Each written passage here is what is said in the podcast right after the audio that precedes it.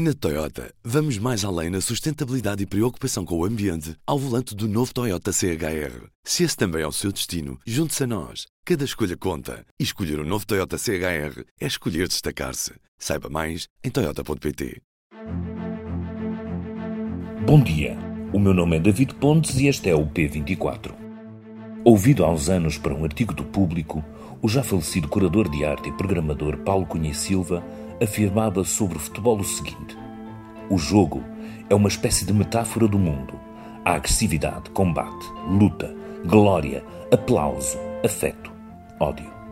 De facto, sendo esta metáfora viva de tudo aquilo com que se fazem as boas histórias, é fácil de explicar a paixão que este desporto continua a despertar nos milhões que seguem fervorosamente os seus ídolos, os seus clubes e que tantas vezes levam ao abandono de qualquer racionalidade nesse teatro de 90 minutos em que decorrem as grandes decisões.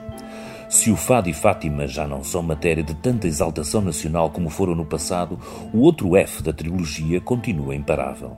Mesmo com a crise de imprensa, o país tem três jornais desportivos diários e conta com infindáveis horas de programação radiofónica e televisiva em que se esmiuça cada pequeno incidente da jornada anterior para entusiasmo de uma audiência que, se não enche tanto os estádios como era suposto, vai buscar, entusiasmada, às polémicas, o combustível para dar fogo à sua paixão clubística.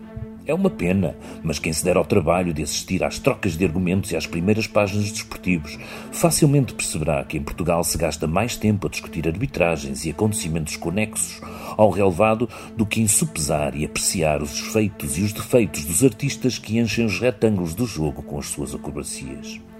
E se alguém pensou que com a análise fria de um recurso como o VAR este desfoque poderia esmorecer, então é mesmo porque não conhecia bem o futebol português sem estar livre de polémicas, como é óbvio, despertando como sempre as maiores paixões, a Liga Portuguesa de Futebol está quase a chegar ao fim. E o Benfica, depois de conseguir no sábado passado uma vitória importante sobre o terceiro classificado, o Braga, tem tudo, a três jornadas do final, para se sagrar campeão nacional. O P24, que não é nada imune a esta metáfora do mundo, convidou o editor de desporto Jorge Miguel Matias para, em conversa com Ruben Martins, fazer um balanço da liga que já decorreu e do que ainda falta jogar. Tenham uma boa semana, cheia de vitórias. E comecei, David, por perguntar ao Jorge Matias se o Benfica está quase a ser campeão nacional por mérito próprio ou por mérito dos adversários mais diretos. Vamos ouvir.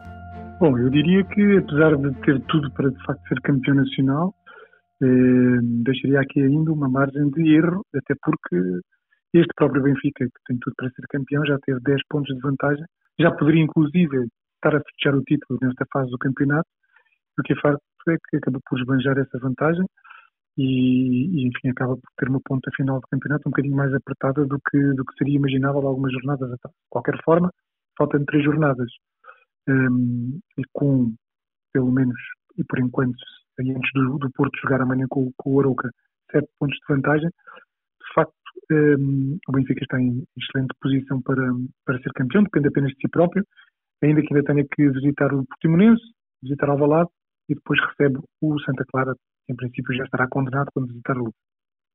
Pronto, dito isto, uh, e partindo do princípio que de facto o Benfica é capaz de, de chegar ao título, eh, o Benfica acaba por, por beneficiar de um início de campeonato muito sólido, muito consistente, apesar da mudança do técnico, eh, que muitas vezes acaba por fazer as equipas demorarem algum tempo até se ajustarem às novas ideias do treinador, o que é facto é que com Roger Schmidt aconteceu exatamente o contrário, ou seja, o Benfica acabou por se libertar de algumas alguns problemas mentais, digamos assim, que, que, que, que, assolavam a equipa e teve um início de campeonato absolutamente espetacular, com uma sucessão imensa de vitórias, um, enquanto os seus principais rivais acabaram por ir deixando pontos aqui e acolá, permitindo que ao longo da época a vantagem do, do Benfica para, para a concorrência fosse, fosse aumentando, um, fazendo com que os encarnados uh, chegassem à ponta final do campeonato com, com um avanço, os tais 10 pontos de, de avanço para, para o segundo, o que lhes permitiu ir gerindo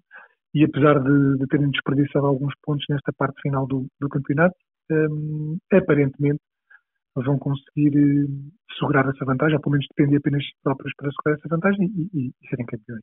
Portanto, acho que é uma, é uma mistura dos dois, ou seja, mérito do Benfica, por aquilo que, acima de tudo, conseguiu fazer na primeira parte do campeonato, e um pouco de mérito dos adversários que acabaram por perder pontos onde não seria expectável, nomeadamente o Futebol Clube do Porto, com, com, com, com perda de pontos com, frente ao Casa Pia, frente ao Gil Vicente, enfim, frente a adversários em que, em teoria, não poderia, não poderia perder. Porto e Braga continuam na luta, mas o caminho é difícil. Em pior situação está o Sporting, que já não sonha com ser campeão, já é matematicamente impossível, mas tem um caminho ainda complexo para poder chegar ao terceiro lugar que lhe permitiria sonhar com um eventual acesso à Liga dos Campeões. Perguntei ao Jorge se esta era uma época perdida para os Leões. O Sporting ainda tem aqui algumas, eh, ainda que tenos hipóteses de alcançar o Braga, enfim, matematicamente pelo menos. Um, mas sim, ou seja, no caso de ficar eh, em quarto lugar, é claramente uma época falhada para o Sporting, que acaba por falhar em todas as, em todas as competições, é uma época em branco dos, dos Leões, e, acima de tudo, um, falha um acesso um, possível, digamos assim, porque o terceiro classificado do Campeonato Nacional não daria acesso direto à fase, à fase da Liga dos Campeões, mas nem à fase preliminar da, da Champions o Sporting consegue chegar, vendo o, o Sporting de Braga uh, terminar à sua frente.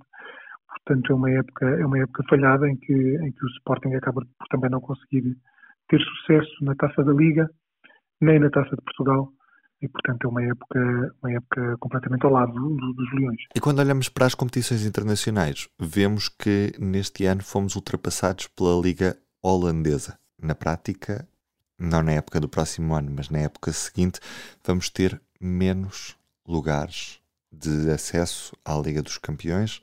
Perdemos um dos lugares que tínhamos até agora.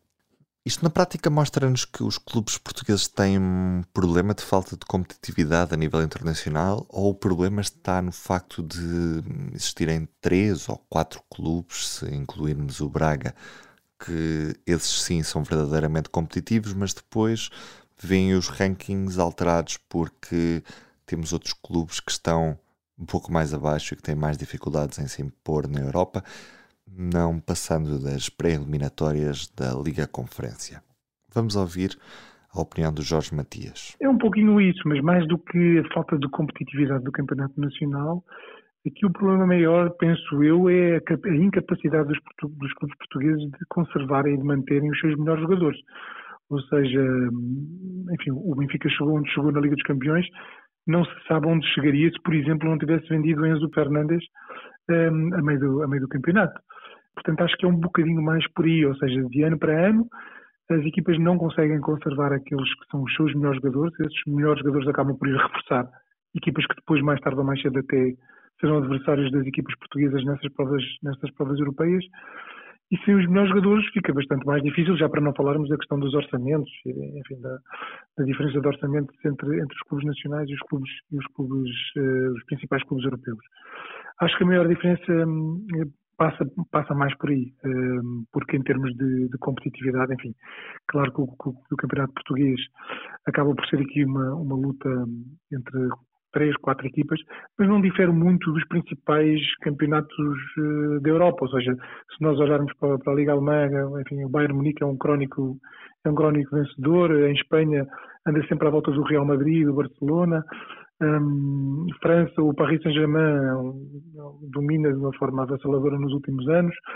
Um, pronto, sobra aqui um pouco a, a, Inglaterra, em que há sempre um bocadinho mais de, mais de incerteza, embora, também olhando para os últimos anos, Manchester City, Liverpool, uh, têm dominado, têm dominado as, a lista dos vencedores.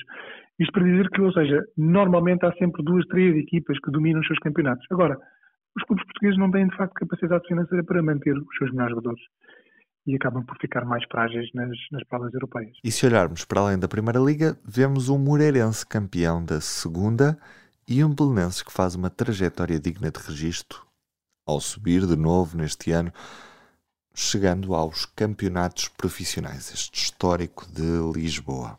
Sim, eu até juntaria ao, ao, à subida do Belenenses, que é, de facto é assinalável, ou seja, enfim, é, é um bocadinho um conto de fadas. Eh, claro que quando, por opção própria, os sócios do Bolonense optaram por, por se separar da SAD e, e começarem do zero praticamente. Uh, a, ideia, a, ideia, inicial era mesmo subir, cada ano subir um escalão. Uh, bom, se no início, naqueles, naquelas, naqueles escalões mais,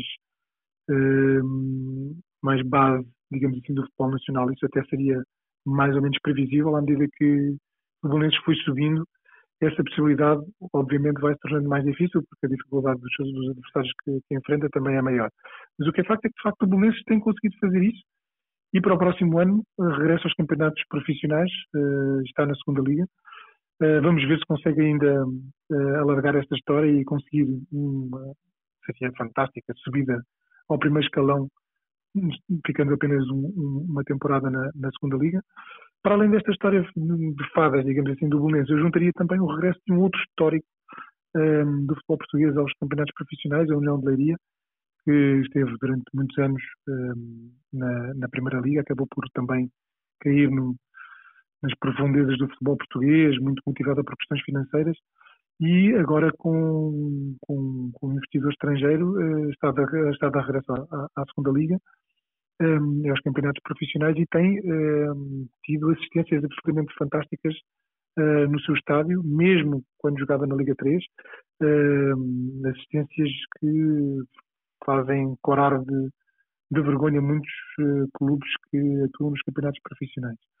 O regresso do Moreirense à Primeira Liga acaba por ser mais ou menos previsível. Era um clube que nos últimos anos tem estado na Primeira Liga, tem condições para estar entre os grandes, um, fez um campeonato muito sólido, conseguiu uma vantagem também muito ampla uh, muito cedo.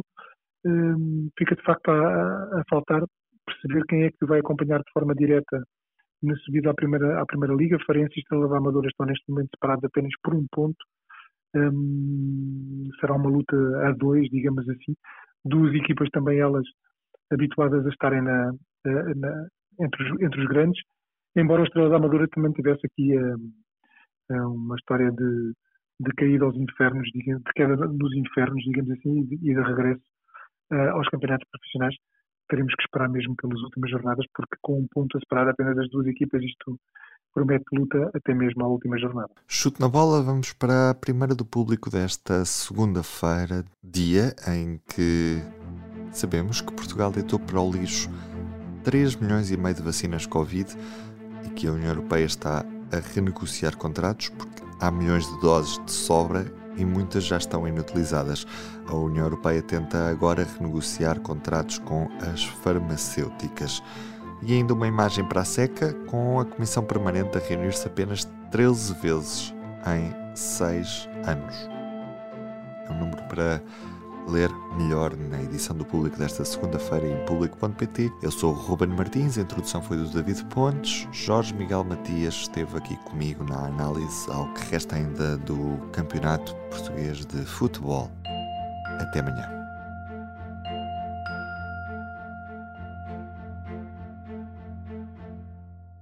O público fica no ouvido. Na Toyota, vamos mais além na sustentabilidade e preocupação com o ambiente ao volante do novo Toyota CHR. Se esse também é o seu destino, junte-se a nós. Cada escolha conta. E escolher o um novo Toyota CHR é escolher destacar-se. Saiba mais em Toyota.pt.